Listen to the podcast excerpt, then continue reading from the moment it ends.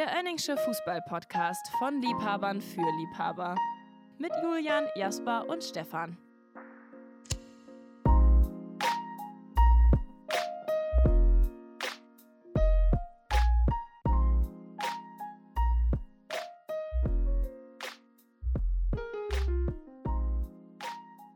Hallo und herzlich willkommen im Jahr 2023. Der Oenningsche Fußball-Podcast ist natürlich auch dieses Jahr wieder für euch da. Mir zugeschaltet sind heute, wie gewohnt, Stefan und Jasper. Frohes Neues, Jungs. Hallo. Frohes Neues. Frohes Neues. Ich hoffe, ihr seid gut reingerutscht, wie Boateng in Ballack im FA Cup Finale. ist das unangebracht? Nee, Äh, ist, ich glaube, es ist lang genug her, oder? Ja, jetzt man darf wieder Witze Too machen. soon, too soon. Ja, aufregendes, spannendes Jahr. Ne? Also hat ja jetzt krass angefangen. Ronaldo wechselt zu Al-Nassr nach Saudi-Arabien und tritt damit jetzt in die Fußstapfen von Angelos Charisteas, der da auch mal gespielt hat. Das war, ja mein persönliches Highlight, als ich das rausgefunden habe. Ähm, Arsenal steht an der Tabellenspitze der Premier League. Auch super krass, ganz ohne Patrick Vieira und Freddy Jungberg. Und Marc Overmars auch noch, der ist ja auch nicht mehr da. Ist er nicht letztes Jahr gewechselt? Ja, Marc Overmars ist auch nicht mehr da, ganz recht. Und Giovanni van Bronckhorst auch nicht. Ähm, und was ich ja auch noch sehr. Der war mal bei Arsenal. Ja, ja, der wurde dann von Johan Giroud verdrängt. So war das, glaube ich, ungefähr. Ja, das, das passt gut rein, so wie.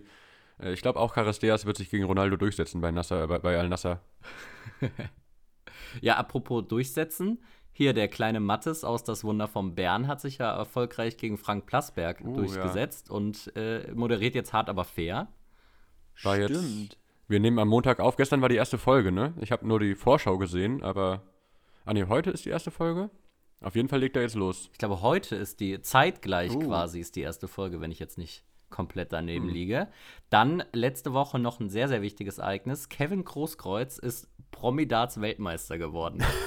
Mit Michael van Gerven. Ja, okay, der kann einen auch tragen, würde ich sagen. Hast du es geschaut? Ja. Äh, in, in Teilen. Uh. Und ich habe mir dann mal die Mühe gemacht, um den, äh, habe den Laptop angeworfen und habe mal geschaut, wer da noch alles so an Promis mitgemacht hat. Und ich sage mal so, Legenden über Legenden. Unter anderem Tim Wiese, Stefan Effenberg, Mario Basler, Lothar Matthäus, Raphael van der Vaart, Max Kruse und mein persönliches Highlight, Luca Toni. Aber eine richtig geile Auswahl auf jeden Fall auch. So die ersten vier Namen, die hätten ja, äh, die haben wahrscheinlich auch zwischendurch schon mal irgendwo in der Kneipe bei drei Bier ein bisschen Darts gespielt. Bei der Nationalmannschaft oder so. Ja, wollte gerade sagen, die haben einfach den Mail-Verteiler vom Mobilat Fan Talk genommen und da dann nochmal drauf geantwortet, wer da denn vorbeikommen will. Ah, die waren alle dieses Jahr dabei?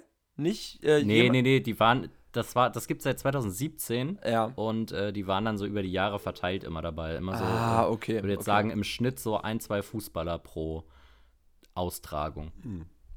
Höherer Schnitt als beim Dschungelcamp, wenn ich das richtig überblicke. Da war ja bisher nur Ailton und Eike Immel, ne? oder Bodo Ilgner. Die kann kann ich nie auseinanderhalten. Ah, Ike Hessler war auch da. Den sollte man auch nicht Ah, vergessen. echt? Ja. Und glaub- Mario Basler, hast du den gerade genannt? Nee, der war auch im Dschungelcamp. Mhm.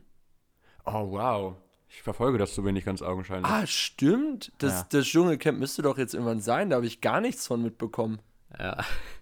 Ich wollte gerade sagen, Ailton war ja auch da. Äh, Jasper, du bist doch unser Fachmann äh, für solche Geschichten und du bist ja für noch eine Sache Fachmann, nämlich für unseren Lieblingsrapper, denn es gibt jetzt einen neuen Konkurrenz-Podcast für den Önningschen Podcast und das ist Im Bett mit Anna Maria und Anis Fercici, der Bushido-Podcast.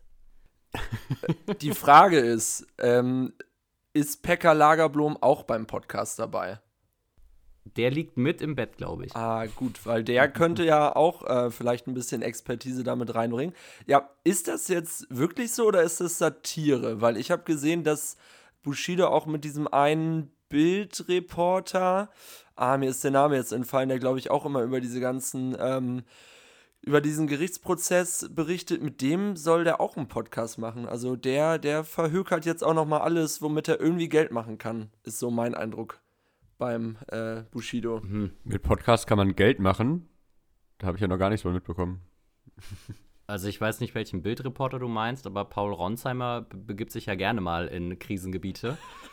Vielleicht macht er es, ne?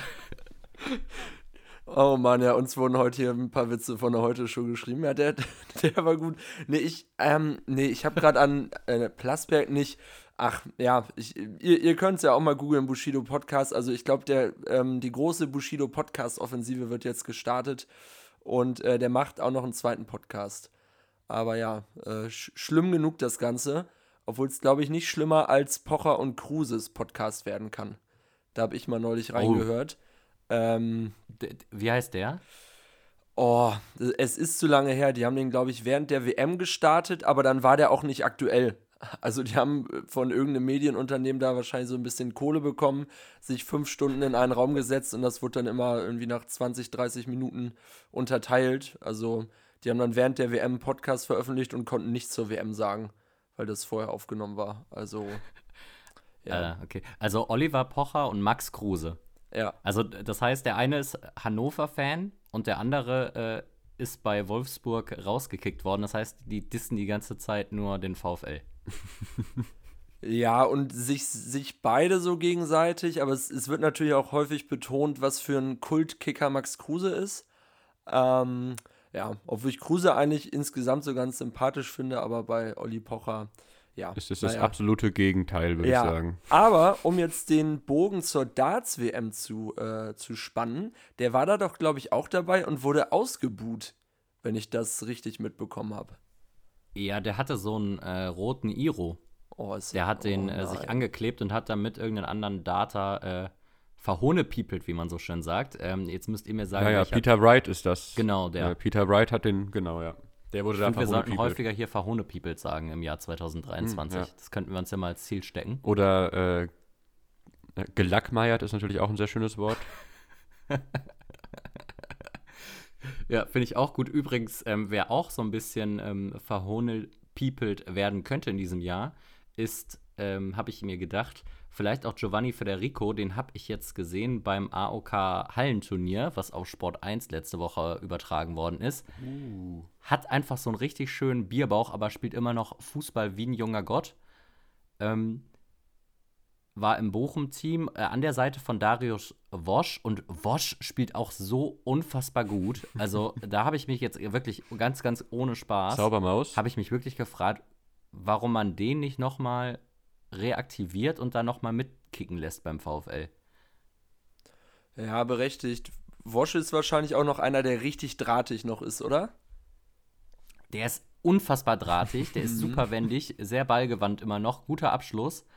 Ähm, einen guten Abschluss hatte auch Ailton, der auch mitgespielt hat. Der hat auch noch so einen gewissen Hunger. Äh, hat, hat sich auf jeden Fall gut ansehen lassen, die ganze Geschichte. Was Ja. waren da noch so für Legenden dabei? Äh, äh, Soltan Sebeskin war noch dabei, unter anderem. Uh, Und oh ja, auch ein Podcast-Liebling Ja, ja, ja. tatsächlich. auch ein Podcast-Liebling. Ähm, ja, frag mich nicht, ich bin auch irgendwann eingeschlafen, ich habe keine Ahnung, wer gewonnen, äh, gewonnen hat. Ähm, Hm, ich. Na doch, doch, das habe ich, glaube ich, äh, so am Rande mitbekommen. Äh, der äh, Werder Bremen, ja, Kader oder die Mannschaft war auch ganz kultig. Da haben Bargfrede, Valdez, Marin und Ailton gezaubert. Stimmt, Marco Marin war dabei. äh, Valdez, ja. Genau, und ich glaube, Valdez war auch noch ganz gut in Form und die sind, glaube ich, auch sehr weit gekommen. Ähm, ich, oh, ne, nee, das, das kriege ich nicht mehr ganz zusammen, aber ich glaube, die sind auf jeden Fall entweder unter, ins Finale oder unter die ersten vier gekommen. Also auch eine, eine Zaubertruppe und dann noch Philipp Bargfrede dazu. Ja, und Philipp Bargfrede Also- leider mit der Nummer 8 und nicht mit der Nummer 44. Schade, Ach. schade. Ja. Das ist nicht mehr der Fußball, den ich liebe, wenn Philipp Bargfrede die Nummer 8 trägt. Ja, aber spielt der nicht auch noch? Ich glaube, der spielt in der U23 mittlerweile bei Bremen. Oder hat aufgehört. Ich Oder glaub- bei Bremen 3. Ja, der, der könnte natürlich den, ich glaube, beim HSV 3 haben Ovo Moyela und Jansen nochmal mitgekickt. Mhm. Auch nicht mehr, aber kann natürlich auch sein, dass er noch eine weiter nach unten äh, gegangen ist. Ja, Jansen spielt Mhm. noch beim HSV 3. Glaube Als ich. Präsident. Als Präsident, ja. Talk, talk about Stammplatzgarantie, ne? Ja, also da musst du den Fußball ja wirklich lieben, wenn du als Präsident noch selber dich da auf den Platz stellst. Ganz eindeutig, ja. Ja, ja gut, fairerweise muss man sagen, dass Jansen jetzt wahrscheinlich so 30 ist. Ungefähr. Schon Also- hochgeschätzt, ja. Ho hochgeschätzt. Da äh, ja, geben andere ihr Bundesliga-Debüt. Ungefähr so alt wie Thomas Rincon, könnte man sagen. Auch immer wiederkehrend, diese Person. Der hat eine rote Karte bekommen letzte Woche. Habe ich in der Überschrift gesehen. Ist vollkommen äh, nicht äh, nachrichtenrelevant. Mach weiter, Julian. Ähm, naja, dazu noch kurz, es müsste in, also eine Überschrift wert wäre es, wenn Rincon keine rote Karte bekommen hätte. Meiner Ansicht nach. Hm, ja, das stimmt eigentlich. Ich schaue mal, ob ich in den nächsten Wochen keine Überschrift so sehe und dann berichte ich davon. Das ist ja dann ein bisschen spannender. Da fällt mir noch gerade die Story ein von Nuri Shahin, der äh, neulich mit Antalyaspor gegen Fenerbahce verloren hat als Trainer. Und äh, die wurden äh, ja einige Male ein bisschen benachteiligt, die Antalyaspor-Mannschaft. Ähm, und daraufhin hat er sich dann schützend vor die Schiedsrichter gestellt nach dem Spiel, weil seine Spieler alle auf die einprügeln wollten. Ähm, er hat es dann auch eigentlich geschafft, dass sie den äh, Referees nicht an den Hals gehen. Und äh, dann hat aber letztlich doch noch ein Spieler von seiner Mannschaft rot bekommen und dann ist er so richtig wütend auf den Boden gestampft und hat sich so aufgeregt wie so ein vierjähriges Kind. Das war zu schön anzuschauen. äh, kann man noch mal googeln, lohnt sich. Das werde ich mal machen, ja. Das wirst du mal machen. Äh, ja, und wir haben jetzt auch noch einiges zu machen. Wir haben ja, äh, Jasper war ja so nett und hat sich ein kleines neues Spiel für uns ausgedacht. Das wird er uns gleich präsentieren. Ähm, anschließend haben wir dann noch unsere jeweilige Traumelf eines deutschen Spitzenvereins äh, aufgeschrieben. Die werden wir danach präsentieren. Und ganz am Ende gibt es ein ganz besonderes Quiz. Ähm, aber dazu dann auch noch später mehr. Jasper, wie wäre es, wenn du jetzt übernimmst mit deinem neuen Spiel, was du heute einführst? Genau, wir haben gedacht, äh, immer mal ein bisschen Abwechslung äh, kann diesem Podcast nicht schaden. Äh, dementsprechend ist jetzt äh, vorerst, mal gucken, für diese Folge auf jeden Fall, unser äh, ja, Spieler-Laufbahn-Raten erstmal vorne rübergefallen und wir kommen zum grandiosen neuen Spiel Wer hat mehr?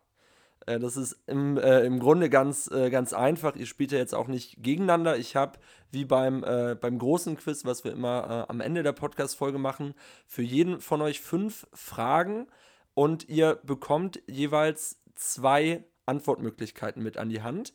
Äh, ein Beispiel zum Beispiel, ich frage dann, wer hat mehr Bundesligaspiele? Keine Ahnung, Hans-Jörg Butt oder Tim Wiese und dann müsstet ihr euch für eine Antwortmöglichkeit entscheiden.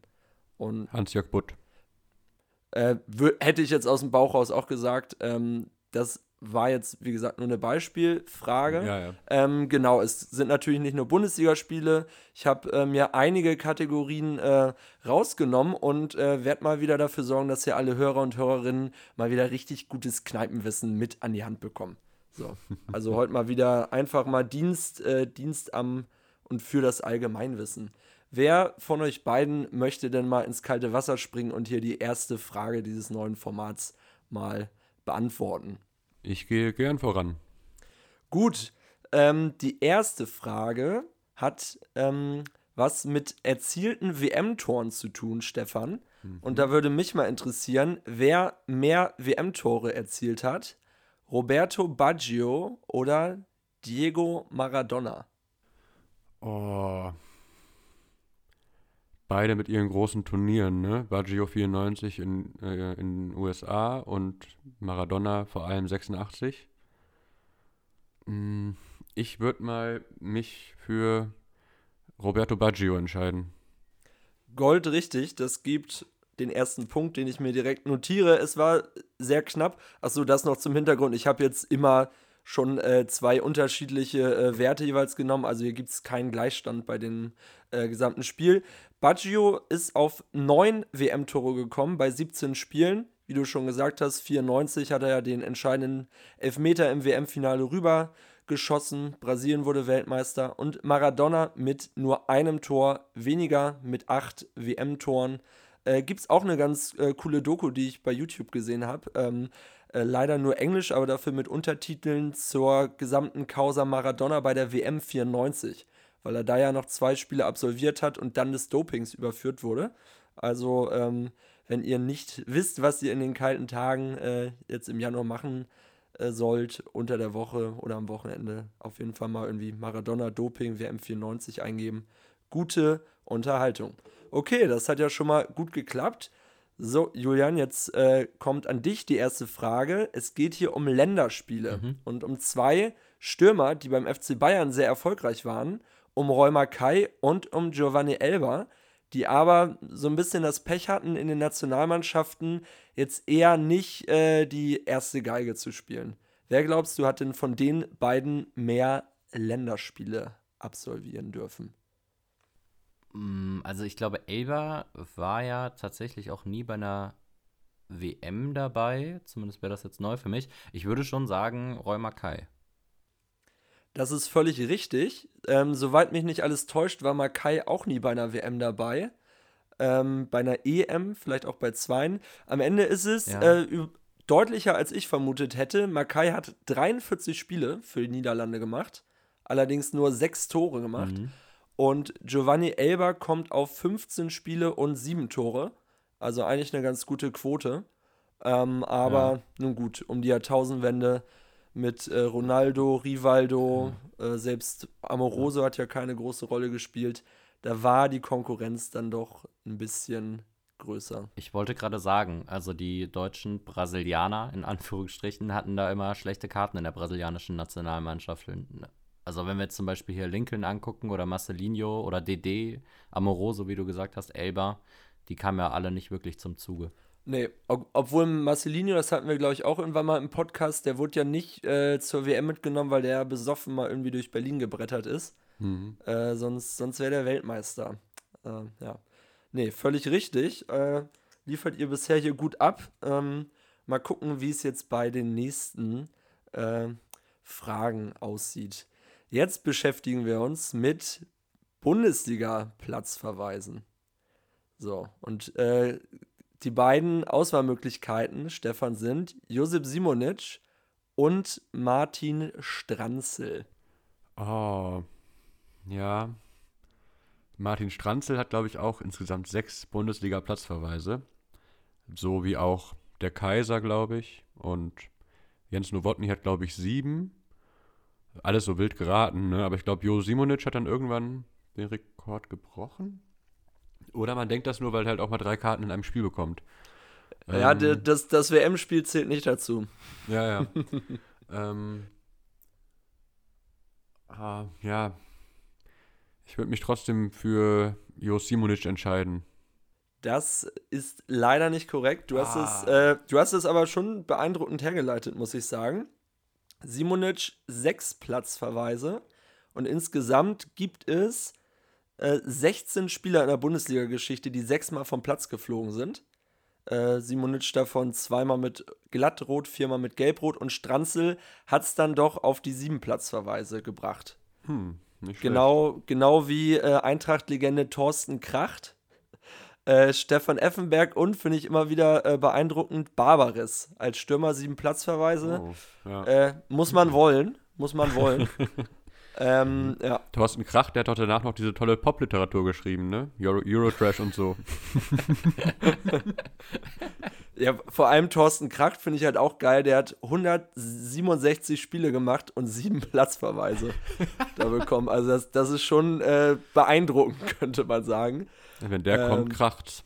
Ja, ja, ja, genau. Der, der Wortwitz äh, steht ja auch in dieser Auflistung. Also. Ähm, Liegt ja, auch sehr nee, auf der Hand. Ja, li liegt, liegt auf der Hand, ist naheliegend. Äh, nee, und die beiden Spitzenreiter momentan Nowotny und Luis Gustavo, jeweils mit acht Platzverweisen. Gustavo aber auch siebenmal mit der Ampelkarte darunter. Luis Gustavo, aber auch ein Brasilianer, der aus der Bundesliga nominiert wurde, ne? Ähm, ja, stimmt. Der hat auch, also auch als der dann bei Wolfsburg war, hat der noch regelmäßig, kam der noch zum Einsatz. Irgendwann hat ihm dann Casemiro den Rang abgelaufen, aber der war da schon eine Weile noch dabei. Definitiv. Definitiv. Also, du hast eigentlich ganz gutes Wissen bei den äh, Platzverweisen der Bundesliga, aber die Frage war jetzt auch relativ schwierig, zugegebenermaßen. Okay, Julian. Ähm, kommen wir zur nächsten Frage. Und diese beschäftigt sich mit den Bundesligaspielen von Bundesliga-Vereinen historisch. ab 1963. Mhm. Welcher Verein hat da mehr Bundesligaspiele denn bisher absolviert? Ist es Köln oder ist es Kaiserslautern? Boah. Also, Köln ist, glaube ich, erstmals abgestiegen. Ich glaube, Ende der 90er, also 97 oder 98. Dann ist ja, glaube ich, Toni Polster auch nach Gladbach gegangen. Ähm, und Lautern, die waren ja vorher schon ein, zweimal unten auf jeden Fall. Boah, schwierig. Also ich würde sagen, aber Lautern ist jetzt auch, glaube ich, so seit knapp zehn Jahren auch nicht mehr in der Bundesliga dabei. Die waren, glaube ich, 2011, 2012 in etwa noch mehr in der Bundesliga. Mm, Und ich glaube, so lange war der FC gar nicht weg. Deswegen würde ich sagen, der FC hat mehr Bundesligaspieler als der erste FC Kaiserslautern. Hätte ich genauso, hätte ich genauso auch gesagt und genauso hergeleitet. Also da bin ich eigentlich bei dir. Sehr gut hergeleitet und auch völlig richtig.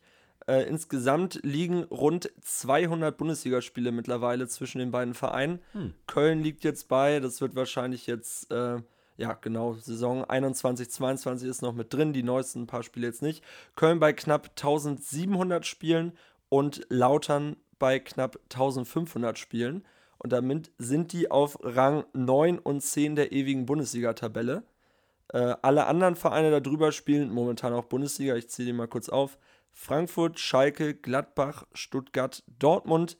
Der HSV immer noch Dritter, wird allerdings dieses Jahr überholt werden von Gladbach und von äh, Dortmund und Stuttgart. Zweiter Werder Bremen und erster Bayern München.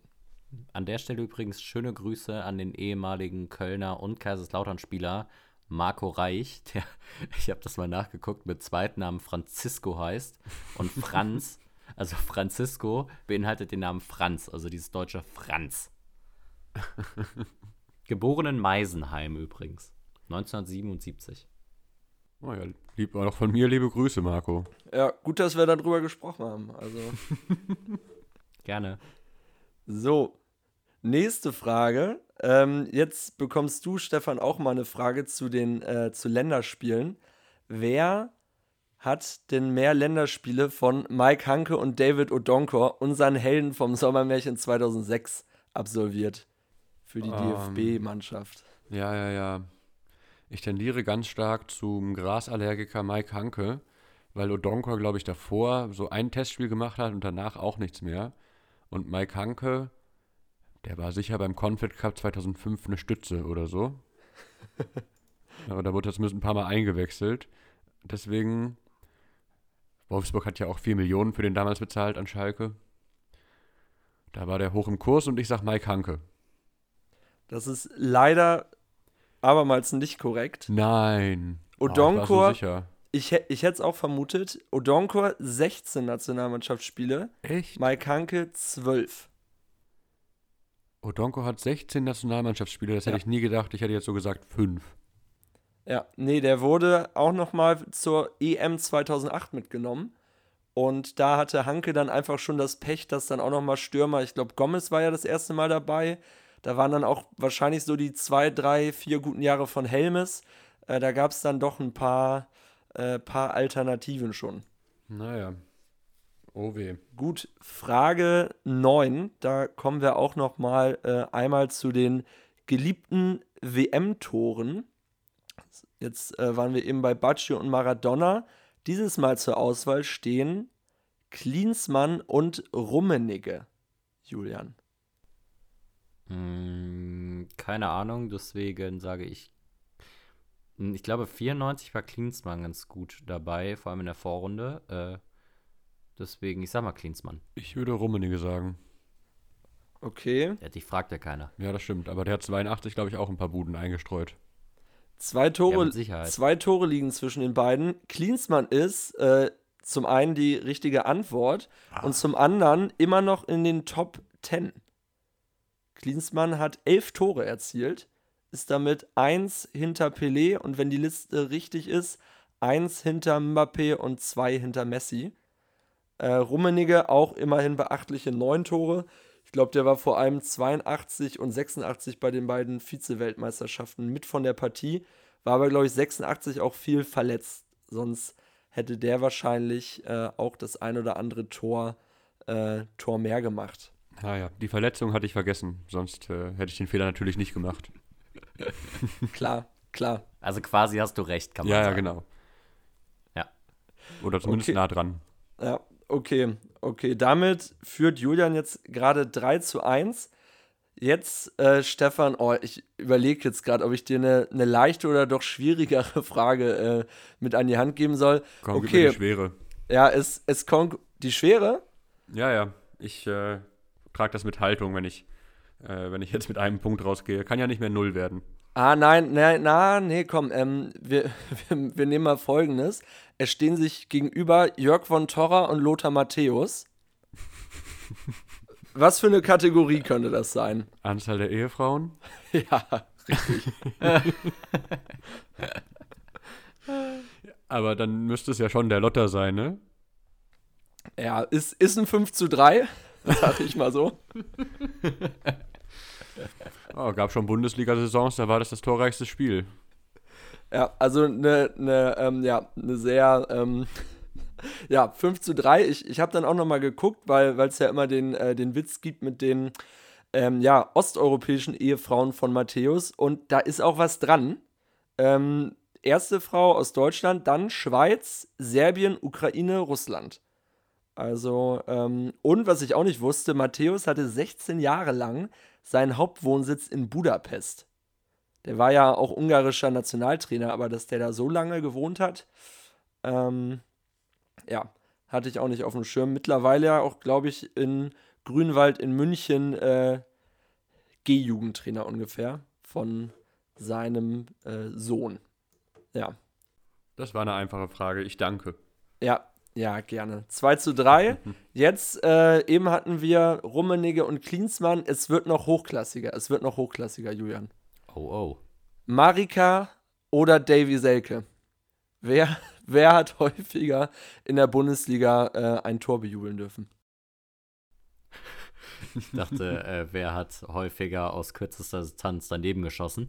Mm, boah. Ich glaube, dass der. Ich würde einfach mal sagen, Marika. Okay, da, Also ich habe keine Ahnung, ich weiß auch nicht, wie gut, wie gut äh, Selke jetzt so gestochen hat. Ähm, aber nachdem er Toni Modest die Nummer äh, geklaut hat, äh, kann ich natürlich jetzt nur Marika sagen. ist leider nicht korrekt. Uh, hätte ich auch gesagt, Hm. hätte ich auch gedacht.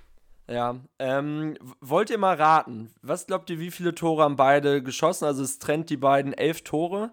Wo, wo würdet ihr die so einordnen? Ja, Marika so bei 11 bis 15 vielleicht. Und dann Selke, 6, äh, dann Selke kurz vor 30. Ja, so ungefähr hätte ich es jetzt auch gesagt, nachdem ich die Lösung weiß. Hm, Also die äh, Lösung, dass Selke mehr Tore hat als Marika. Hm. ja, ja, okay. Ich habe, ähm, also als, als jetzt Selke natürlich auch zu Köln gegangen ist, ähm, hatte ich, ich weiß gar nicht, wo das war, da wurde gesagt, wer war denn so der Selke der Nullerjahre? Ja, der einfach nicht so viel getroffen hat und da ist mir dann irgendwie, oder auch der Zehnerjahre, und da ist mir irgendwie Marika eingefallen. Der kommt bei 126 Spielen auf 24 Tore. Ja, Und Davy. Selke Mhm. kommt bei 200 Spielen auf 35 Tore. Hm. Ah, okay. Ich bin jetzt auch überrascht, dass er schon 200 Spiele hat, muss ich sagen. Die hätte ich, glaube ich, auch beide auf weniger Spiele gesetzt. Ja, obwohl ich, also Selke war halt, ich glaube, so bei Bremen war der ja noch zwei Jahre ganz gut. Und danach äh, war der noch Leipzig, Köln, Hertha. War der noch irgendwo? Wieder in Bremen? Ja, und ich glaube sonst nicht. Ja, keine Ahnung. Ja. Aber eigentlich äh, schöne Kategorie, das mit den äh, vergleichbaren Spieler von Davy Selke in den Nullerjahren. Mir wäre jetzt noch Daniel Luboja eingefallen. Mhm. Boah, wer, wer, hat, wer war denn bei vielen Vereinen, hat jetzt auch nicht so viel getroffen. Ich glaube, so ein Idrisu hat auch nicht so viele Tore geschossen und war auch bei ein paar Vereinen, oder? Ja, Das stimmt. der kommt auch gut hin. Ja. Nun gut, damit bleibt es beim 2 zu 3. Wir haben noch zwei letzte Fragen, die auch wieder ein bisschen aus der Reihe fallen. Kommen wir zur neunten Frage. Und zwar, Du hast eben schon mal eine Frage als neunte Frage angekündigt. Ich bin gespannt, wie viel, bei wie viel wir jetzt wirklich stehen. Das ist mir auch aufgefallen. Ich habe mich auch gefragt, ob ich jetzt falsch gezählt habe. habe ich neunte er. Frage eben gerade gesagt? Wow, Mhm. sorry. Ja. Ja, nee, jetzt. schon ungefähr vor sechs Fragen hast du das gesagt. Okay, wow. Ähm, ich bin hier völlig im Tunnel. Ich, äh, ich gucke hier, guck hier auf den Quizzettel. also, welcher von beiden Spielern, Jochen Seitz und Wladimir Butt, hatte in der Saison 2005, Oh weh. 2006 die höhere Nummer im Panini Sticker Album? Okay, Wladimir Butt war da noch bei Dortmund, denke ich. Und äh, jetzt habe ich nur über Wladimir Butt nachgedacht. Wer war nochmal der zweite Spieler? Jochen Seitz. Jochen Seitz war damals bei Schalke, glaube ich. Müsste noch da sein. Also bei, beide Vermutungen sind falsch von dir. Ja, ich, ich, hätte gesagt, ich hätte gesagt Freiburg, But und äh, Seitz bei Stuttgart. Auch das ist nicht korrekt. Ah, scheiße. Okay, dann äh, sage ich einfach mal, Jochen Seitz hat die höhere Panini-Nummer. Völlig richtig. Wahnsinn. Weil der bei Kaiserslautern war. ja, Ah, genau, genau, Ehrenrettung. genau. Zwischen Mika Nomela und Chiriakos Forza im Panini-Stickerbuch auf Seite oder auf Nummer 266 und Wladimir Butt eingeengt zwischen Michael, na, ich, ich lese mal ein paar vor. Darius Surav, Michael Tana, Tranquilo Banetta, Wladimir Butt, Nebosja Krupnikovic, Christoph Dabrowski, Altin Lala. Echt? Also, der war bei Hannover? Der war bei Hannover, hatte ich auch ehrlicherweise nicht mehr so auf dem Schirm. Äh, die Nummer 236 und dementsprechend ist das hier der völlig verdiente Ausgleich. Aber Julian, du hast ja jetzt noch die letzte Frage, die zehnte Frage und kannst hier ein 4 zu 3 mit nach Hause nehmen. Fotofinish. Ja, ich wünsche mir eine, eine Rückennummerfrage. Oh nein. Kriege ich die? Ja, die kriegst du. Wow. Ah! So, wir ähm, reisen in die Türkei in die Saison 2016, 2017 zu Fenerbahce Istanbul. Und da würde ich dich doch mal gern fragen, wer von Martin Skrittel und Jermaine Lenz hatte die höhere Rückennummer? Boah, also Skrittel ist ja so ein Kandidat, der ger gut und gerne mal mit so einer 37 oder so rumgespielt hat. Das hat mir gar nicht in den Kram gepasst. Mm, den anderen, das müsste so ein Außenstürmer aus den Niederlanden sein, wenn ich jetzt nicht komplett irre. Ähm, und bei dem weiß ich nicht, wie da so sein, sein, sein Verhältnis zu den Trikotnummern war. Deswegen gehe ich mal auf Skrittel.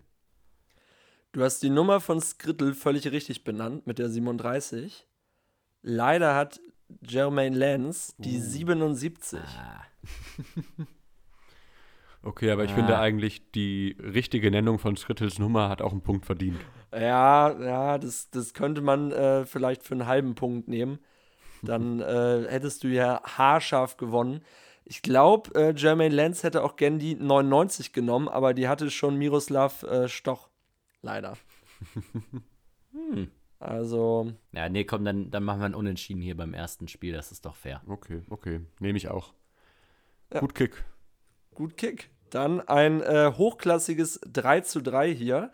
Ähm, ja, mal gucken. Vielleicht machen wir es jetzt die nächsten Male auch. Äh, ihr könnt uns ja auch mal bei Instagram äh, Feedback schreiben, ob, äh, ob euch das gefallen hat und wenn ja, was für Kategorien ihr vielleicht noch hättet oder irgendwelche Fragen. Ähm, ja. Okay. Dann Ja, äh, hat mir gut gefallen, Jasper. Ja, fand Hast ich auch gut gemacht. danke, danke. Das hört man Vor, gerne. vor allem deine Panini, deine Panini-Sticker-Album-Fragen finde ich auch immer gut. Ja, leider, leider gibt es da auch, glaube ich, nur zu dem Panini-Heft äh, online so eine ganze Auflistung. Ich werde dann noch mal gucken, ob es da auch noch mal ein paar ältere gibt. Aber bisher habe ich immer nur die eine Saison gefunden. Also mein Steckenpferd wäre ja die Saison 0102.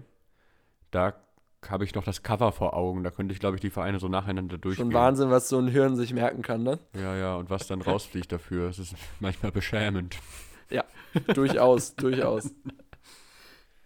Ja, da könnten wir aber jetzt ja vielleicht auflösen, äh, welche für welchen deutschen Spitzenverein wir unsere, unsere Top 11 aufgestellt haben, oder? Das können wir gerne machen. Das ist ja wirklich, äh, also der, der bislang größte Verein, den wir hier Ja. kategorisieren.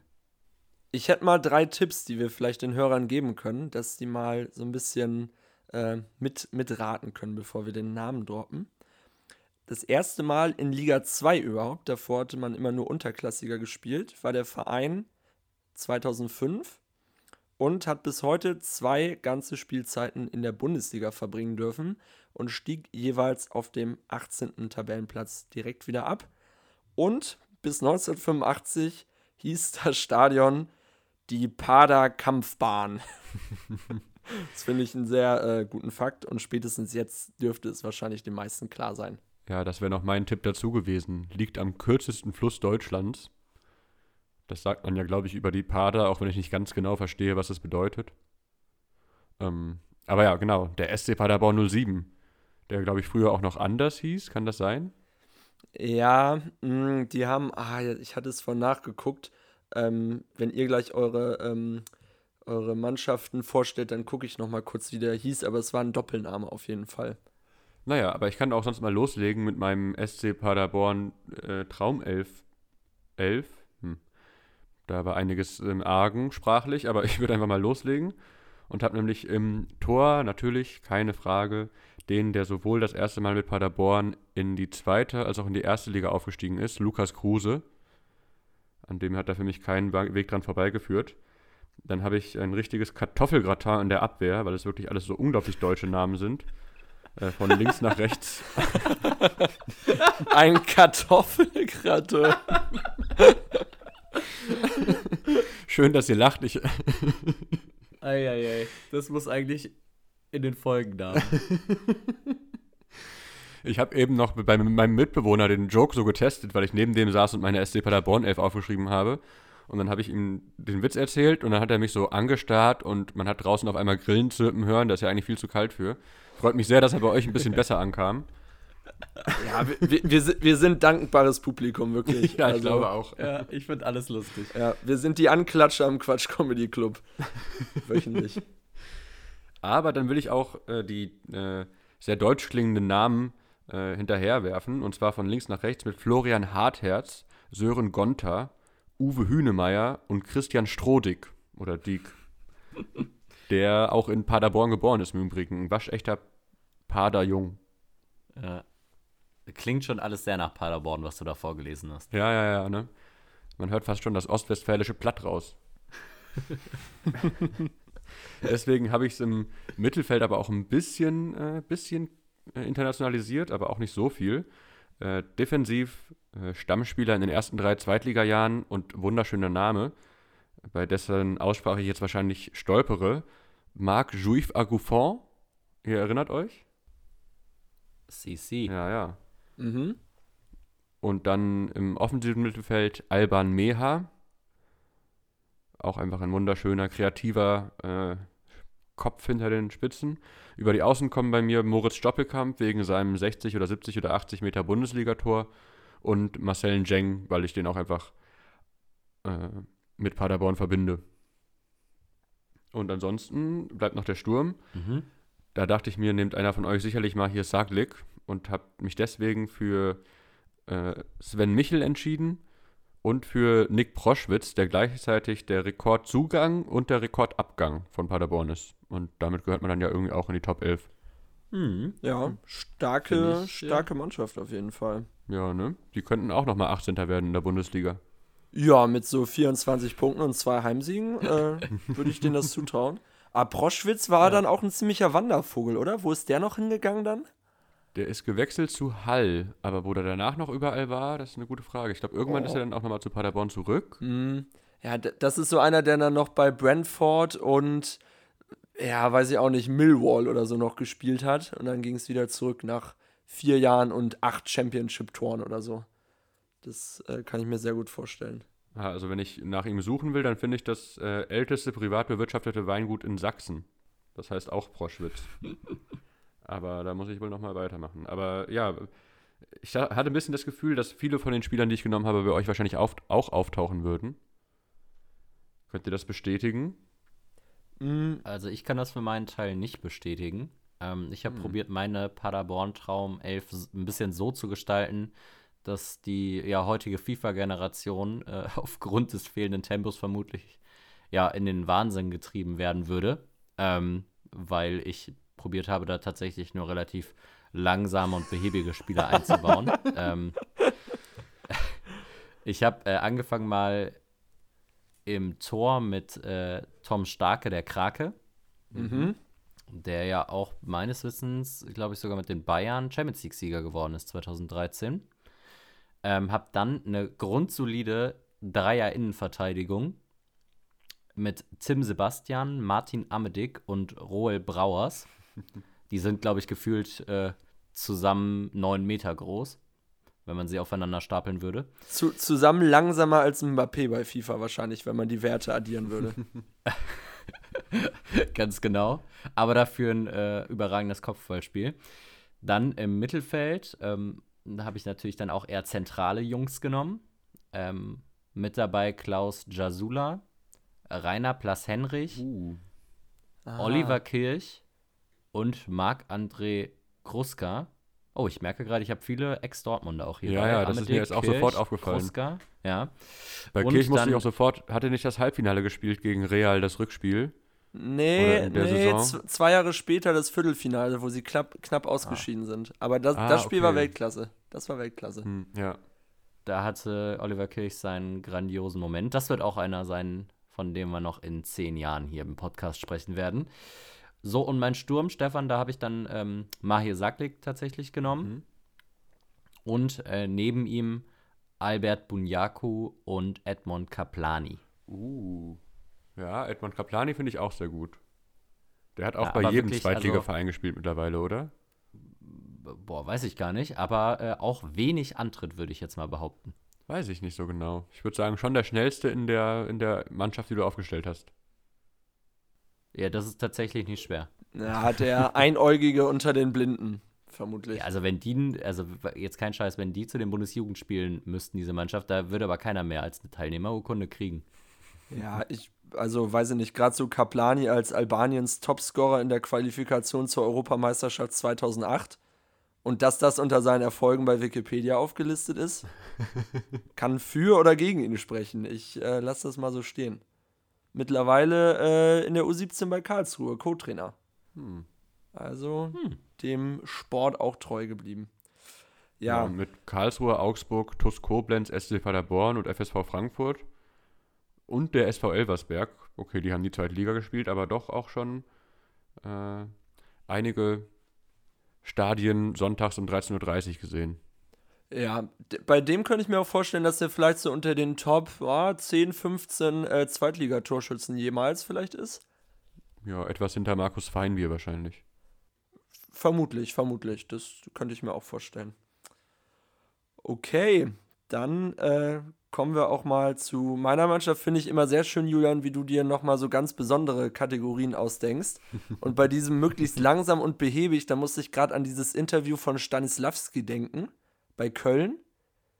Der, der hat ja auch mal gerne wirklich so, äh, ja, sehr, ähm, sehr sarkastische, ironische Interviews gegeben und dann war er Spitzenreiter bei Köln und dann haben die ein kritisches Interview mit ihm gemacht. Und dann hat er sich über Stefan Meyerhofer ausgelassen. Dass der eigentlich möglichst behäbig sein soll, Bälle verlieren soll. Und, und der hat dann irgendwie noch so gesagt, der, der ist so alt, der rostet schon auf dem Platz. Und dann macht er da, dann macht er da zwei Tore und kurbelt das Spiel an. Und ähm, dass das gar nicht nach seinem Gusto war. Äh, also Stanislavski-Interviews kann ich sehr empfehlen. Und der hatte auch mal über Tom Stark, hatte auch mal so ein geiles Interview gesagt, äh, äh, ähm, äh, gegeben, dass die den überall wie saure Milch anbieten und keiner will den. Und äh, der, weil der jedes Mannschaftsfoto versaut. Und, und dass er sich auch mit ihm neulich mal geprügelt hat nach dem Training. Also, ähm, ja, Stanislavski-Interviews äh, kann ich sehr empfehlen bei YouTube. Ähm, ja, gut, dann äh, nehme ich nochmal meine elf. Ein paar Überschneidungen gab es auf jeden Fall schon. Aber ich glaube, so ein paar äh, neue Gesichter bringe ich auch nochmal rein. Ich habe auch im Tor auf Tom Starke vertraut. Äh, den Rechtsverteidiger, für mich auch typisch Fußballmanager, zwei Sterne für immer zweite Liga. Sebastian Schachten. Mhm, ja. Äh. Innenverteidigung auch Browers und äh, Hünemeyer. Ich wusste auch nicht, dass äh, Browers, bevor der bei Gladbach war, dass der bei Paderborn war. Also das ist völlig an mir vorbeigegangen. Und auf dem Linksverteidiger die Werder-Legende Florian Hartherz. Auch äh, bei Paderborn mal aktiv gewesen. Dann äh, Dreier-Mittelfeld auf der 6 Diego Demme aus Paderborn bis nach Neapel. Das ist auch mal eine Karriere. Hm. Ähm, aber also wirklich auch in ganz jungen Jahren, ich glaube mit 18, 19 irgendwie da gespielt und dann ging es wahrscheinlich auch irgendwie schon Richtung äh, Red Bull. Äh, die rechte und linke Halbposition, Marcel Njeng und äh, Stoppelkamp, natürlich auch wegen des Tors, ist auch bis heute Rekord. 82 Meter waren das, 2014 äh, gegen Hannover. Ähm, aber war äh, Jos Luruka je bei Paderborn Trainer? Ach, Wisst ihr das? gute, gute Frage. Ich würde so spontan sagen, ja. Weil warum sollte Marcel Njeng da sonst hinwechseln? also, ja, wüsste ich jetzt ehrlicherweise nicht. So Ähm, habe ich ja. auch geschlussfolgert, ja. Ich habe ich hab gerade nachgeschaut, er war tatsächlich da. Oh, 2005, 2006. ja, na gut, aber da, obwohl, na gut, Marcel Njeng äh, kann, kann gut sein. Also mi- mich, mich würde immer mal interessieren, ob die dann auch immer irgendwie so ins gleiche Haus gezogen sind oder an einer Straße gewohnt haben. Also die hatten vermutlich den gleichen Immobilienmakler irgendwie. Ähm, ja. Na gut, und drei Positionen vorne sind noch frei und zwei dieser besagten Stürmer haben es auch in die Jahrhundertelf von Paderborn geschafft. Zum einen Antonio Di Salvo. Mittlerweile, oh, ist der nicht auch irgendwie Jugendtrainer beim DFB? Der ist, U21, der oder? U21 Trainer. sogar, ja. ne? Ja. Ja. Ja. Genau, hat, Korrekt. hat auch gar nicht so viele Spiele gemacht äh, bei Paderborn, aber hat halt für die Elf des Jahrhunderts gereicht. Äh, daneben Dieter Hecking hat, äh, hat nämlich bei Paderborn gespielt, als, da kommen wir jetzt wieder drauf, der Verein noch TUS Paderborn Neuhaus hieß. Ah, genau, ja. Ja, genau, also bis in die 90er hieß der Verein noch so und äh, wurde dann irgendwann nochmal umbenannt. Und der letzte Startelfplatz ist Elias Katschunga vergönnt. Okay, ja, den wollte ich auch noch irgendwo hören. Das hätte ich sonst noch mal angebracht. Ja. Ist auch, glaube ich, Mhm. ist auch, glaube ich, Rekordtorschütze in der Bundesliga von Paderborn. Ich meine, das hätten wir auch mal im Quiz als Frage gehabt. Mit so neun Toren wahrscheinlich. Sechs, glaube ich, ja. Ja, ja. aber ähm, wir, wir haben auch noch drei, vier Leute ähm, noch außen vor gelassen. Albert Bunyaku war auch mal bei Paderborn. Auch ein äh, Dominik Kombela. Rolf Christel Gulmien. Da habe ich erst mal gesehen, dass äh, Frankfurt den mal für zweieinhalb Millionen Euro gekauft Der hat. war da auch richtig gut, glaube ich. Also, Anfang der 2000er. ja, nee, die haben den gekauft und drei Jahre später wurde er für 250.000, glaube ich, nach Freiburg verkauft. ja.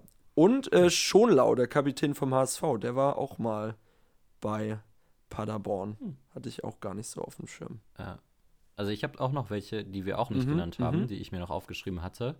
Äh, unter anderem Lakic, Dennis Naki, äh, Thomas Gläsener und Patrick Ovomoyela hat er auch gestartet.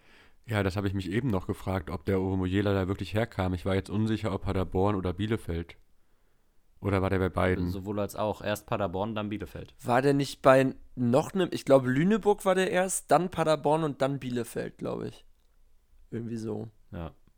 Und jetzt bei Ricardo Basile. Was, was ein rasanter Aufstieg, was ein rasanter Aufstieg. Und äh, hatte jemand von euch Marvin Baccalords? Hm, ich habe ihn gesehen und habe Nee. mich dann dagegen entschieden, ja. Ja. Das, auch noch ein, Aber hat auch Borussia Dortmund-Vergangenheit, Ja. oder? Ja, ja, stimmt. Und Rupp, Lukas Rupp auch noch ein, äh, der später bei, ja, der war bei Gladbach auch mal irgendwie, oder? Ja, ja, ja. Und Ja. dann, ach nee, das ist Julian Korb. Auch sehr ähnliche Spieler. Oder? Ja, ja, wirklich. äh, voll. Gute Oder, Beobachtung. Äh, gute wer war hier? Zimmermann? Dieser Matthias Zimmermann? Hieß er Matthias? Ja. Ähm, Auch so ein ja, Gladbacher, so ganz viele ja, Gladbacher Rechtsverteidiger und defensive Mittelfeldspieler. Ja, Alles eine Person. alles eine Person. Ja, Ach aber ja. auf jeden Fall eine sehr schön, sehr schöne Mannschaft des SC Paderborn. War dann doch überraschend viele äh, sehr coole Spieler, auf die man dann so stößt bei zehn Jahren zweite Liga und zwei Jahren erste Liga. Bisschen mehr zweite Liga, aber you get the point. Ja, das ist, glaube ich, der Vorteil dadurch, dass die jetzt eher in der jüngeren Vereinsgeschichte erfolgreich waren, weil manchmal hast du ja auch so Vereine, die in den ja, 80ern und 90ern irgendwie sehr erfolgreich waren. Danach kam dann nicht mehr so viel und dementsprechend kennt man da auch gar nicht so viele Spieler. Also, das war jetzt bei Paderborn wirklich ganz gut. Also, ja. Dann als nächstes äh, Gedächtnis 11 Kräuter Fürth, wa? So, so wird es ungefähr laufen. Also, Ja, ja. Julian Green, dem habe ich da schon äh, den Platz auf der Außenbahn reserviert. Ja, Peter Roman steht auch schon in den Startlöchern. Und der eben schon erwähnte Markus Feinbier. Oh ja.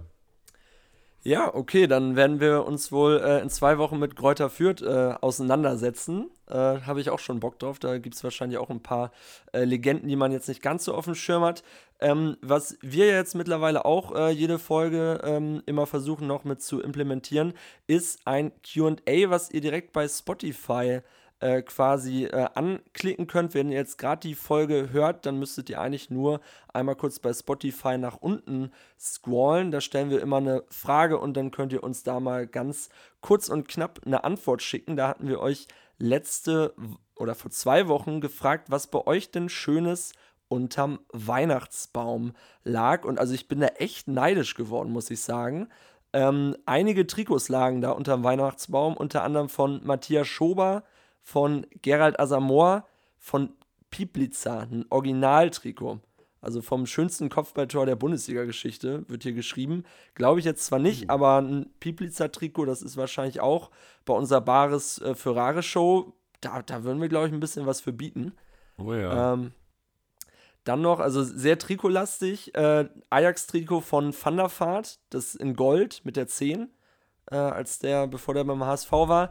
Auch sehr neidisch jetzt das Trikot, ähm, DFB-Trikot von Paul Freier. Uh, Also, hatten wir ja neulich erst. Die berühmte Asienreise, wo er auch dabei war.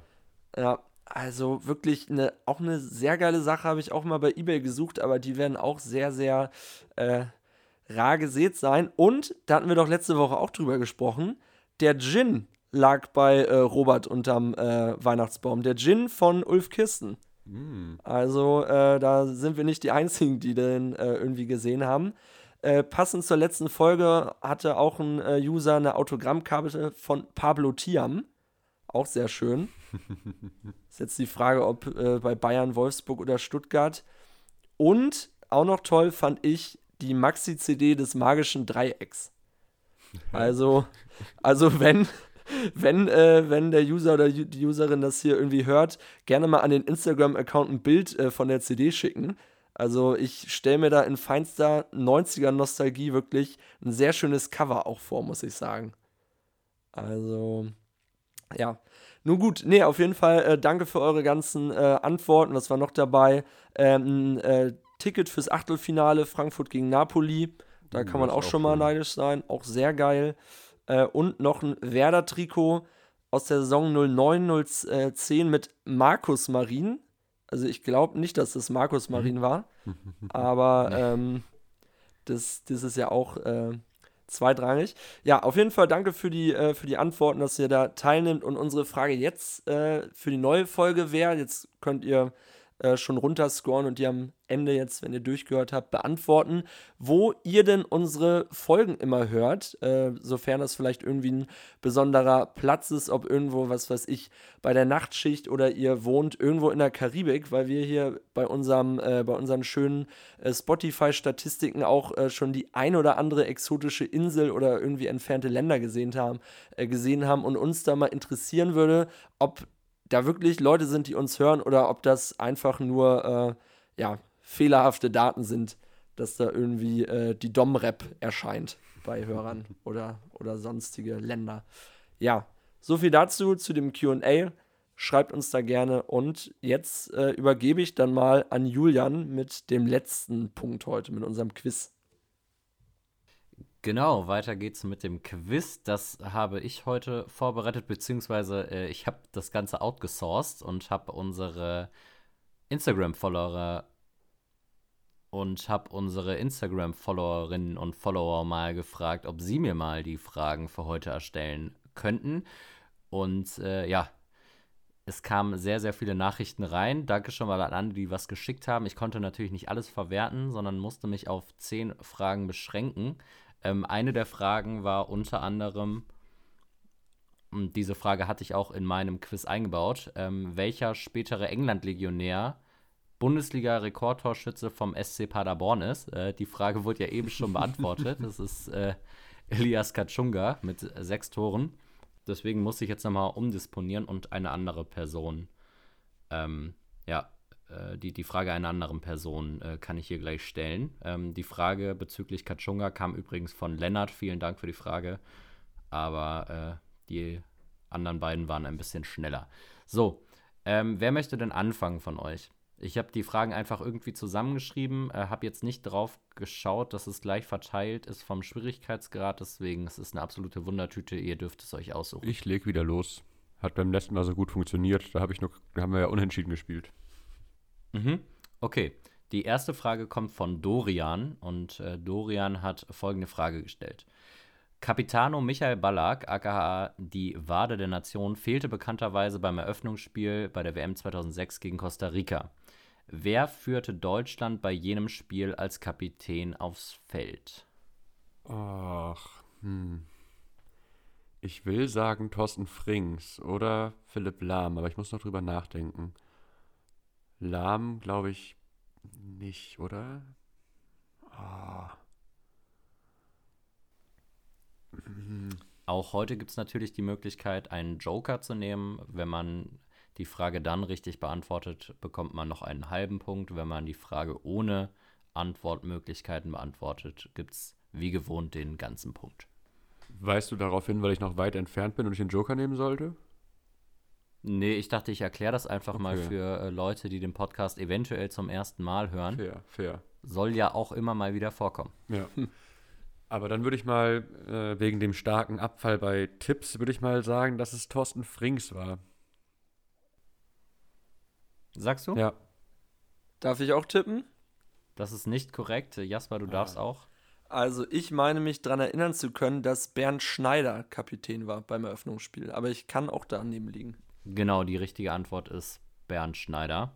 Ah. Ähm, damit kriegt Stefan aber null Punkte bei der ersten mhm. Frage. Und Schöne Frage, aber ja. Jasper bekommt, ja, Jasper bekommt die zweite Frage mhm. von, äh, von der Person Pineapple the Fruit Dude.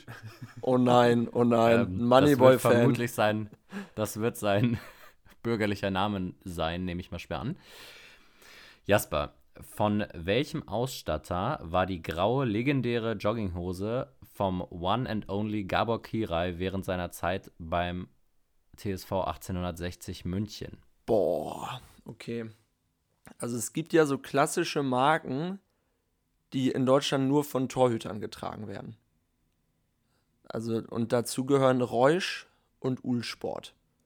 So, und es könnte aber, oh, da werde ich jetzt echt auf dem falschen Fuß erwischt, weil ich mir auch gut vorstellen kann, dass es ein Nike-Jogger war. Also Adidas und Puma würde ich auf jeden Fall ausschließen. Hm. Ich meine, der hat die bei Hertha und bei 60, glaube ich, getragen, ne? Äh, also es geht um die Hose, die er bei 1860 getragen mhm. hat. Also ganz explizit wird das hier erwähnt. Ich habe mir das dann auch mal angeschaut. Ja. Ähm, ich meine, bei Hertha stand da gar kein Sponsor mm. drauf. Mm. Und wenn, dann war es, glaube ich, tatsächlich eher sowas wie Nike, aber ja. Tendenz geht eher dahin, dass es dass da gar kein sichtbarer ja, Sponsor drauf war. Okay, weil, okay, weil ich, ich hätte jetzt nämlich vermutet, dass er vielleicht bei Hertha mit der Nike Jogger angefangen hat und äh, dann die, die weiter getragen hat. Aber es wird ja wahrscheinlich mit dem Ausrüster stehen und fallen. Die Frage ist jetzt, wen 60 damals als Ausrüster hatte. Boah, das ist eine, auch eine sehr gute Frage. Hm. Weil ich kann mir eigentlich, obwohl damals, vielleicht hat er auch einfach gesagt, ja, das ist jetzt die Jogger, die ich auch zu Hause auf der Couch trage. Die, die ziehe ich jetzt hier auch, äh, auch im Stadion an. Ja, komm, ähm, den, ich glaube, meinen Joker will ich noch nicht verbraten. Ich. Ah, oh, schwierig. Ich tippe jetzt einfach mal auf U-Sport. Und damit liegst du goldrichtig, Jasper. Das war so zu Zeiten, als sie unter anderem, meine ich, irgendwie ähm, Aston Martin und so noch auf dem Trikot hatten. Ja, ja. Äh, sah ganz geil aus. Äh, genau, und da hatte er mir diese Ulsport-Hose an. Ah, stark. Ich hätte auch zu Ulsport tendiert oder Lotto. Hatte ich auch noch im Köcher. Ja, na, Lotto auch nicht Oh, schlecht. ja, Lotto ist auch schön. Naja. Dann will ich auch mal meinen ersten Punkt machen. Come at me, Julian. Die zweite Frage für dich kommt auch, Stefan. Die kommt von äh, Guri oder Guri, wie auch immer man ihn aussprechen mag. Für welche vier Vereine spielte denn René Riedlewitz in der Bundesliga? Ich möchte mindestens drei Clubs wissen. Okay, drei Clubs. Ähm, sicher bin ich mir bei Hansa Rostock und eigentlich auch bei Bayer Leverkusen. Und dann der dritte Verein, da schwebt mir Frankfurt vor. Da bin ich aber nicht sicher. Und Stuttgart schwebt mir vor. Jetzt müsste ich mich zwischen den Vereinen entscheiden. Wie gesagt, es gibt auch immer noch die Möglichkeit, einen Joker zu nehmen. Okay, wenn du das jetzt schon wieder so suggerierst, dann äh, nehme ich jetzt einen Joker. Okay. Also ich werde dir jetzt jeweils vier Vereine vorlesen und du musst dann die richtige Antwortmöglichkeit auswählen. Antwortmöglichkeit A ist Leverkusen, Rostock, 1860 und Arminia Bielefeld. Antwortmöglichkeit B Leverkusen, Lautern, Bielefeld und Rostock. C Lautern, Rostock, Duisburg, Bielefeld.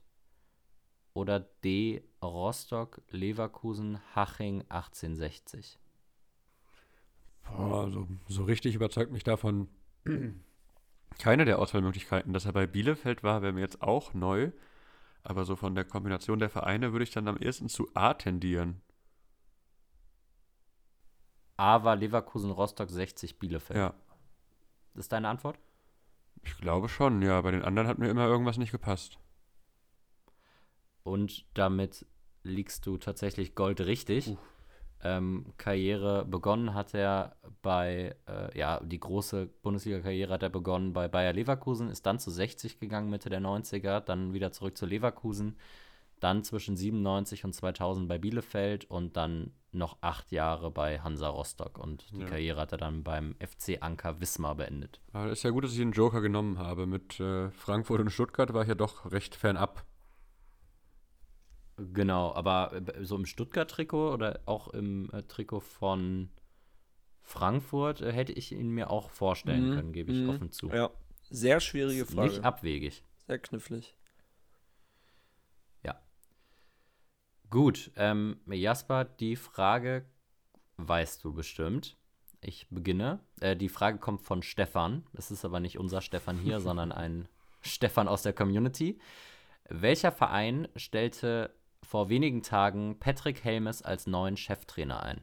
Ah, Das wüsste ich auch. ich hab's, ich hab's gelesen. Fuck, fuck, fuck, fuck. Ah. Ja, das Helmes äh, gehört auch, glaube ich, in die Kategorie. Ich glaube, der hat den gleichen Fitnesstrainer wie äh, Samir Nasri und äh, Giovanni Federico. ähm, mm, ja, sch, sch, ah, fuck. Also es wird in Richtung auch irgendwie NRW, Westdeutschland gehen. Mir spuken gerade sowas wie Elversberg und warum auch immer Westfalia Herne im Kopf rum. Elversberg ist aber nicht in Nordrhein-Westfalen, ne? Nee, aber ich denke bei Elversberg immer an Nordrhein-Westfalen. ja, es, es gibt so, es gibt so äh, Städte, auch zum Beispiel Siegen. Wo liegt Siegen? In NRW. Auch in NRW. Ja. Ah, ah, Mist, ja, dann passt das jetzt nicht. Ja, als, als Norddeutscher hört man immer irgendwelche kleineren Vereine und denkt so, die liegen in NRW. Ja, äh, gut, ich lenk ab. Ähm, ja, gib mir mal bitte die Antwortmöglichkeiten. Das, äh, da kann ich jetzt echt nur raten. Gerade. Also A. Rot-Weiß Oberhausen. Mhm. B. Die zweite Mannschaft vom 1. FC Köln. Mhm. C. Die Sportfreunde Siegen. Oder D. Hessen-Kassel. Uha. Okay, also Köln zweite Mannschaft ist es nicht. Das hast du einfach genommen, weil es naheliegend ist. Na? Nee, Ich habe das gar nicht genommen. Ach ja, hat die Person Das genommen. haben, die, äh, das haben die Personen mir auch immer schicken müssen. Ja, also ich ja, habe ja. darauf bestanden, dass mir auch äh, die Antwortmöglichkeiten zugesendet werden. Also so viel Mühe mache ich mir wohl nicht. Hast, hast dich tot gemacht, also fürs Quiz, sagst du. Ja, ich habe das hier alles in ein Dokument gezogen. Also äh, wa- was, was, war der, was war der erste Verein noch? Äh, RWO. Ah ja, RWO, okay, jetzt muss ich mal Kleiner kurz Tipp vielleicht noch, er hat auch früher als Aktiver für den Verein gespielt.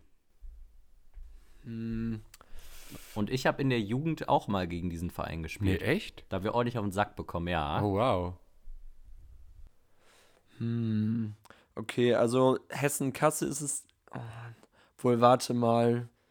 Ihr kommt da ja aus der Ecke. Ich glaube, wahrscheinlich ist Hessen-Kassel bei euch gar nicht so weit entfernt gewesen. Das ist sogar richtig. Hm, Also, dass es nicht weit entfernt von uns ist. ja. So, Genau. aber ich glaube. So, also Oberhausen ist es, glaube ich. Ah, fuck, ey, ja, das ist echt schwierig. Hätte ich mir das mal besser eingeprägt bei dem. Jetzt kommen wir hier auf den Punkt, Ja. Los. okay. Also ich, ich sag, es ist Siegen. Ja. Wenn ich einfach mal auflöse, das stimmt. Ganz genau. Da hat er seine Karriere äh, begonnen, ist dann irgendwie so 2005 oder so zum FC dann ja noch weiter nach Leverkusen und Wolfsburg. Und ich glaube, die Karriere hat er dann auch noch beim FC beendet. Äh, ganz richtig. Und dafür bekommst du 0,5 Punkte. Ähm, wenn man aus Nordhessen oder aus Hessen generell nach Köln mit dem RE fährt, muss man äh, auch immer über Siegen fahren. Und äh, da fahren die Züge immer sehr, sehr ungünstig. Ja, so vier Minuten Äh, Umsteigezeit, ne? Genau, vier Ah. Minuten Umstiegszeit, da hast du gar keine Chance. muss- äh, das heißt, du musst da jedes Mal, Ja. sitze sehr angespannt im Zug und musst dann rennen. Und meistens kriegst du ihn ja nicht. Und dann bist du verdonnert, eine Stunde in diesem Kaff rumzulaufen. Da gibt es direkt eine Mall und das ist alles so kacke da. Und das ist aber auch, Äh. also ich hatte das auch immer, als ich nach Brüssel ein paar Mal gefahren bin, dann läuft ja wirklich so ein halber Zug, alle müssen diese Verbindung nach Köln bekommen, rennen die Treppe runter, auf der anderen Seite hoch, nur um da gerade noch Tschüss zu winken für den RE nach Köln. Ist mir mehrfach so passiert. ja, also ich glaube, man muss gar nicht durch so eine Unterführung, sondern das ist schon auf der, am, am, am, selben Gleis quasi. Aber äh, es ist immer viel Rennerei auf jeden Fall. Und überall sind diese Sprühereien von der Turnschuh-Crew, der, der Siegen der Ultra-Gruppe. Äh, ich finde den Namen ganz lustig, Turnschuh-Crew. Ja. Wie auch immer. Äh, Jasper, du stehst jetzt mit 1,5 Punkten da, Stefan mit 0,5. Und damit geht's weiter mit der nächsten Frage für Stefan. Und die Frage kommt diesmal von Tom. Zu welcher Kommentatorenlegende passt folgende Aussage? Harry Koch, Deutscher gibt's nimmer. Ach, das erinnert mich jetzt an meine Verteidigung vom SC Paderborn. ähm, es verwirrt mich auch, dass du das so, dass du das mit der gleichen Stimme gesagt hast wie die äh, Berichterstattung von der WM 1954. Ja, ja, wirklich. Harry Koch. ähm, aber ich kann es nicht sicher sagen. Ich könnte mir vorstellen, dass es äh, Fritz von Turn und Taxis ist. Er hat ja auch immer gerne die Nationalität von Spielern als äh, zentrales äh, Charakteristikum für seine Moderation äh, verwendet, Und neben der. Bulligkeit. Ähm, Genau, ja. äh, nee, gib mir mal Antwortmöglichkeiten. Ich habe keinen Plan. Okay. A ist Werner Hansch, B ist Fritz von Turn und Taxis, C ist Jörg Dahlmann und D ist Wolf-Dieter Poschmann. Ich bin zwischen Werner Hansch und, äh, und äh, Fritz von Turn und Taxis. Äh, schwanke ich tatsächlich noch. Aber ich würde dann mal äh, auf Turn und Taxis gehen. Und das ist leider nicht korrekt. Ah. Jasper weiß es bestimmt. Ich würde auf D tippen. Nein, es ist auch nicht Wolf-Dieter Poschmann, es ist Jörg Dahlmann gewesen. Ah. Auch Hm. äh, so ein absoluter Bundesliga Classics Highlight-Moment. Damals Ja, beim Spiel, äh, als Hani Ramsi dann äh, verletzt raus musste. Ah, okay. Ja, also generell, ich glaube, diese ganzen Bundesliga Classics, da habe ich immer die Stimmen von Jörg Dahlmann und Werner Hansch im Kopf. Ich glaube, das waren auch die einzigen, die die Dinger immer moderiert haben. Also, ach ja. Also damit weiterhin nur 0,5 Punkte für mich. Ja? Das sind ganz schön, also sehr schöne Fragen, aber doch nicht so einfach. Ja, lief schon mal besser.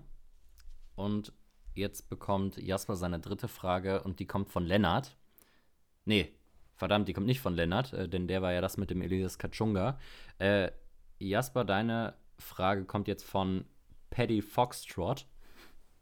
Auch das wird sein bürgerlicher Name sein, nehme ich schwer an.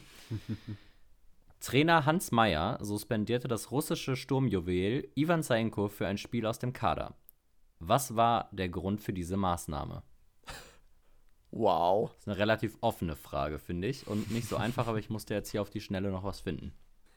Hm. Ivan Sajenko. Ja, gut, das wird irgendwas. Ja, die Frage ist jetzt, ob es etwas so Absurdes ist, dass es dann eben im Gedächtnis geblieben ist und jetzt hier irgendwie 15 Jahre später nochmal rausgekramt wird, oder ob das so eine absolute Nichtigkeit war, dass der zu spät einfach zum Training gekommen ist. Ja, pass auf, wir Ja. machen das so. Ich äh, lese dir jetzt die Antwortmöglichkeiten vor und äh, wir zählen das nicht als Tipp, aber dafür gibt Okay. es dann auch später keinen Tipp mehr. Gut. Antwortmöglichkeit A.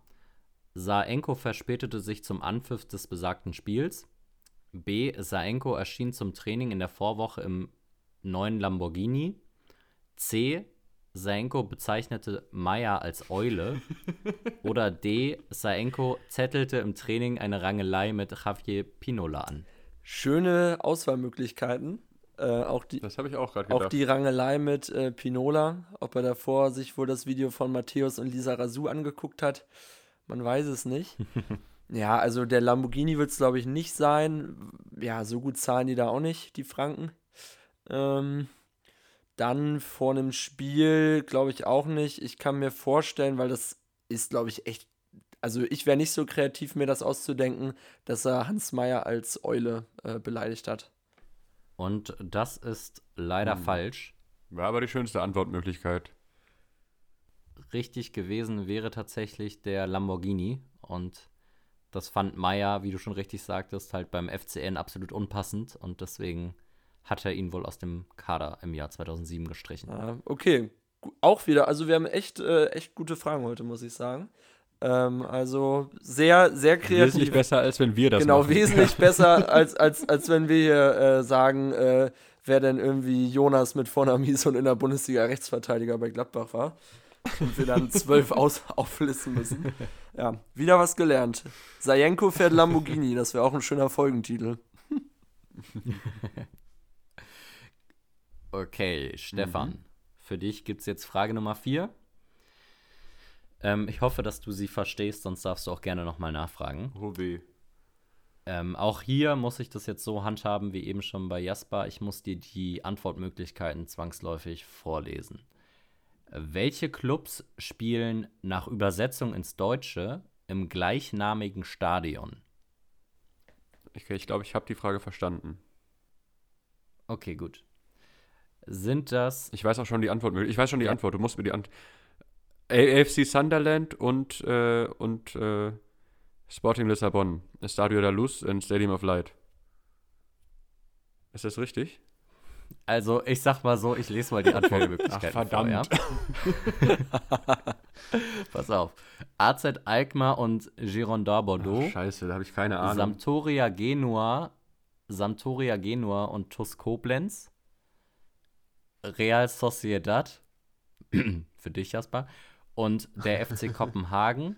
Oder die letzte Antwortmöglichkeit ist AFC Sunderland und Benfica Lissabon. Ja, okay. Dann würde ich schon sagen, ich wäre wär jetzt nicht sicher, ob spielt Sporting auch im Estadio da Luz? Keine Ahnung, aber dann würde ich mal mit äh, Antwort D lösen. Dann war Sporting jetzt nicht richtig vielleicht, aber auf jeden Fall äh, Stadium of Light und Estadio da Luz. Ganz genau. Stark, Also stark. es- genau. Äh, hast du komplett richtig hergeleitet. Ich hätte auch bei keinem anderen Verein dir den Stadionnamen sagen können von allen, die da aufgelistet wurden. Glaube ich, ne. Ja, eben. Ähm, und das äh, Stadion von äh, Sporting ist das Estadio José Alvarade. Ah, ja. Ja, jetzt wo du es sagst, äh, äh, klingelt die Klingel. Mhm. Und wo ist das? Äh, ah, jetzt weiß ich den Namen nicht mal mehr. War es das Steiger oder Steigerwaldstadion? Erfurt, Das ne? war Erfurt. ja. Und äh, bei, bei Koblenz weiß ich es auch gerade gar nicht. Vielleicht irgendwas mit äh, Dreiländereckstadion oder. Oh, nee, das heißt wahrscheinlich mittlerweile komplett ehrenlos Wundarino Arena oder sowas. Nee, ich habe gerade die, die Maschine angeworfen und es ist das Stadion Oberwert. Oh. Boah, die spielen, Solide. die spielen auch nur noch Oberliga. Eieiei. Hat da nicht Ari van Lent mal gespielt nach seiner Gladbach-Zeit? Oder war Trainer? Da haben einige Leute mal gespielt, als die in der zweiten Liga waren, kurz. Ari van Lent. Ari van Lent war auf jeden Fall mal bei Offenbach, bei Koblenz auch. Ah, nee, dann war es Offenbach. Ah ja, Patrick Sander war mal Trainer, zweimal. Ach, nee, nee, nee, nee, nee. Pass auf. Nee, warte, war anders. Äh, Van Lent war gar nicht Trainer bei. Äh, war gar nicht Spieler bei. Ah, Moment, nee, war ganz anders. Also Van Lent war nicht Spieler bei Offenbach, sondern Trainer. Und äh, er hat gespielt bei Rot-Weiß Essen. Da hat er seine Karriere beendet. Ja, also wenn ich jetzt hier so ein Bild von Uwe Rapolda sehe, also das wäre auch noch mal so ein Bachelor-Kandidat. Äh, gut, gut, das Bild ist auch schon 15 Jahre alt. Durit Shah. Aber gut, wir kommen äh, vom Quiz ab. Auch beim TuS Koblenz kann man mal eine Jahrhundertelf machen. Ja, ja, also ich glaube, eine Elf wird schwierig, aber ich habe hier mal so ein paar Spieler noch, die hier stehen. Äh, mit Benjamin Lense zum Beispiel, Bielefeld, Rostock, Nürnberg, Bochum, ähm, Emanuel Conti Contiris, Schwieriger Name. ja, ja, Anel Jaka, der wäre so der Spieler, den ich als am allermeisten mit Koblenz Ja, verbinde. also, dass man hier keine äh, Jahrhundertelf äh, oder Önningsche Elf machen kann, halten Erwin Skela, Fatmir Vata und Soltan Stieber, aber für einen Witz. Also, ja, gut. Jetzt lesen wir auch aus dem gleichen Artikel vor. Jetzt können wir, glaube ich, dann mit der nächsten Quizfrage weitermachen. Leute, jetzt macht das Internet mal aus. Ja, wir spielen hier immer noch. Oh ja, stimmt. Das ist wirklich Manipulation hier vom Feinsten. So. Hoffentlich kommt keine Jasper? Frage zu TuS Koblenz mehr. Ich, jetzt gucke ich euch wieder auf die Hände. Äh, Frage 8. Frage 8 kommt von Silas. mhm. Seit wann gibt es denn feste Rückennummern in der Fußball-Bundesliga? Du darfst dich um ein Jahr verschätzen. feste Rückennummern bedeutet, dass äh, man quasi eine Nummer hat und man läuft die gesamte Saison mit der gleichen Nummer auf. Das ist die Definition, ja. Okay. Also, das wird auf jeden Fall in den 90ern sein. Ja, das ist jetzt die Frage. Also, ich würde so zwischen, ich würde das auf 90 bis 95 eingrenzen. Oh, ich glaube, hm, ja, schwierig. Ich würde mal so tippen. Ich hätte gerne eine Spielzeit. Ja, okay, und äh, quasi, wenn es die davor oder danach ist, dann wäre es noch richtig? Exakt, ja. Ah, okay. Hm, okay, jetzt muss ich überlegen, was taktisch klug ist. Ich, ich würde mal sagen 93, 94. Und damit liegst du leider ganz knapp daneben. Denn richtig ist 95, 96. Da warst du einen Ticken zu früh. Oha, finde find ich sehr spät. Ich hätte eher gedacht, dass das so irgendwie knapp nach der EM 92 gewesen ist. Ähm, ja, okay, interessant. Interessant. Hm, erscheint mir jetzt auch recht spät, ja. Aber wurde da nicht auch erst die gelb-rote Karte eingeführt? War das auch in den 90ern? Also welchen, äh, welchen Fakt ich relativ krass fand, äh, dass das Abseits nochmal geändert wurde. Ich glaube, oh, auch wieder gefährliches Halbwissen, aber so um die WM 1990 und dass davor gleiche Höhe auch als Abseits galt für die Stürmer. Oh, wow. Ja. Weil, we- weil we- wenn man sich mal die Statistiken späte 80er, frühe 90er in Italien, der besten Liga der Welt, anguckt, da äh, hatte der Torschützenkönig, und das waren dann ja schon Leute wie Van Basten oder Maradona oder so, die hatten auch immer relativ wenige Tore. Äh, und auch wenn Völler und Riedle und so weiter, die sind dann mal auf so 12, 14 Tore gekommen, weil du natürlich nicht nur Maldini und Baresi darum äh, grätschen äh, hattest, sondern das auch mit der Abseitsregelung so war. Ähm, auch, äh, auch ein interessanter Fakt, wie ich finde. Mhm. Gut. Kommen wir jetzt mal zu den äh, letzten beiden Fragen. Äh, es steht momentan 1,5 zu 1,5. Jasper, du hast stark nachgelassen. Ja, das ist korrekt. Ähm, aber dadurch wird es jetzt nochmal richtig, richtig packend. Und wir machen weiter mit äh, der Frage Nummer 5 für Stefan. Die kommt von Berat. Und Berat fragt, welcher brasilianische Fußballer schoss die meisten Tore in der ersten Fußball-Bundesliga? Brasilianischer Fußballer. Ähm, also, ich würde jetzt aus der Pistole, würde ich jetzt äh, Giovanni Elba schießen. Ich denke nochmal kurz drüber nach. Bin mir aber recht sicher, dass da niemand anderes auch nur rankommt. Mir würde eigentlich kein Kandidat einfallen, der ihn da äh, Konkurrenz machen könnte. Deswegen locke ich Giovanni Elber ein. Und damit hast du komplett recht, Stefan. Es ist Okay. Giovanni Elber, der in 260 Spielen für Stuttgart, Bayern und Gladbach 133 Tore gemacht hat. Äh, Toni, der Kugelblitz, liegt mit 106 Toren dahinter. Dann kommt Rafael, Marcelinho, Paulo Sergio, Grafitsch, Diego, Everton, Naldo, C. Roberto und so weiter und so fort. Aber krass, wie weit vorne Naldo ist, oder? Also für ein IV. Ja, also souveräne 46 Tore in 358 Bundesligaspielen. Aber der konnte Unter es, anderem das 4-4 im Derby. genau, der konnte es ja sowohl mit dem Kopf als auch mit Hm, nicht schlecht. seinem äh, Fuß äh, vom Freistoßpunkt. Gut, damit muss Jasper jetzt den letzten Punkt noch komplett machen, sonst äh, verliert er hier dieses Duell mit Stefan. Jasper, bist du bereit? Ja. Und die Frage kommt diesmal von Toni. Ich glaube nicht, dass es Luca Toni ist, aber von Toni. Welcher Schwede ist Rekordtorschütze des FC Hansa Rostock in der Bundesliga? Boah, das grenzt die Auswahl ungefähr auf nur 70% aller Spieler, die jemals äh, für Rostock gespielt haben, ein. genau. Mm, ja, okay, schwierig. Also ich, ähm, spontan fallen mir gerade Rade Priza fällt mir spontan ein. Äh, Avizon. Boah, wer fällt mir denn noch von schwedischen Spielern ein? Ich meine, Rostock war ja von, ich glaube, so 99 bis 2000, da waren die in der Bundesliga und in der Zeit muss der Stürmer oder offensive Mittelfeldspieler ja auch dann bei Rostock gespielt haben. Also die waren schon länger als bis 2000, ne? Also so 2008 sind die, glaube ich, abgestiegen. Nee, ich, ich glaube, äh, nee, die sind abgestiegen in der Saison 04, 05 und dann sind sie noch mal eine Saison aufgestiegen. Das dürfte 07, 08 sein, erste Liga mit Enrico Kern und, ach, wie ist der andere noch? Irgendwas mit Menga. Marcel Schied, Auch Marcel Schied, auch Marcel Adi Schied. Menga, Ja, genau, und dann noch so Legenden wie Orestes oder, ähm, naja, Gletson. Ähm, ja, schwierig, schwierig. Also, ich habe als erstes an Rade Priza gedacht, aber ich kann mir, ich glaube, der ist ein bisschen später gekommen. Ich, also, ja, Avi, was hieß der Markus Avizon? Magnus. Magnus. Da sind sie wieder, die Vornamen.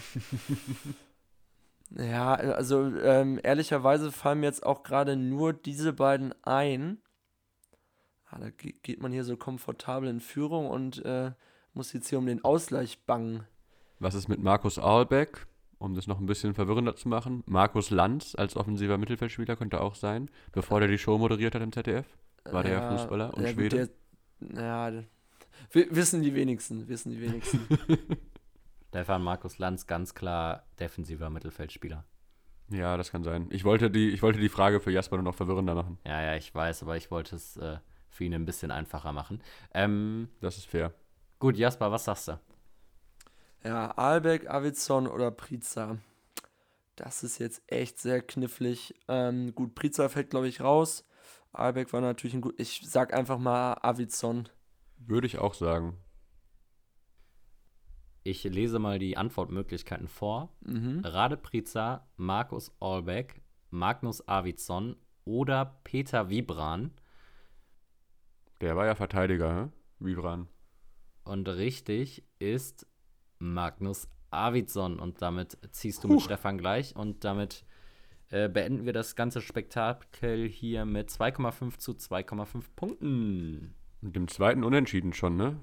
Extreme Leistungsdichte mittlerweile in der Spitze hier im Podcast. Die Spitze ist breiter geworden. Die Dichte in der Spitze ist breiter geworden. So wie rum schon- war's, ja, Wie das schon Bundestrainer und Philosoph Berti Fuchs äh, gesagt hat. Ja, ja, das wollte ich sagen. Ja, und wenn er über Wasser geht, dann sagen sie, schwimmen kann er auch nicht. Der Birdie. Ach ja.